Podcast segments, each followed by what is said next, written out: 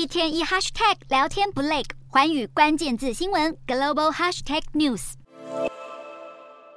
美国各大报一摊开，头条全是前美国总统川普的历史性起诉。北美所有新闻台也抢在第一时间插播这段消息。史上首次有前任美国总统面临刑事指控，立刻引起轩然大波。不过，各方仔细检视这份起诉书后，才惊觉想让川普罪名成立可能性根本微乎其微。川普委任律师塔克皮纳当地时间六日上电视节目嘲讽，看到这份起诉书还真的是松了一口气。就连当今最大反川人物前川普政府国安顾问波顿看完了都狠批罪名项目比自己设想的最糟版本都还薄弱。法学专家分析，起诉书中明载的三十四项罪名，包含川普在二零一六年大选前支付十三万美元封口费给成人片女星，和多项伪造商业记录指控，其实都只能算是轻罪。但检方却把这些罪名从轻罪提高为重罪，原因是川普疑似有犯下其他罪行的意图。问题是，起诉书中却没有详述其他罪行究竟为何，让川普很难被定罪。案由模糊不清，已经让反川人士相当失望。但更棘手的是，纽约。约曼哈顿检察官在记者会中说明，川普支付成人片女星封口费是为了压下负面消息，提高大选胜选机会，触犯选举法。然而，川普选的是美国总统，而不是纽约公职。检方想拿地方选举法定罪川普，绝对会碰上铜墙铁壁。多数专家认为，这起模棱两可的案件不仅能轻易驳回，还可能直接让川普很快获判无罪。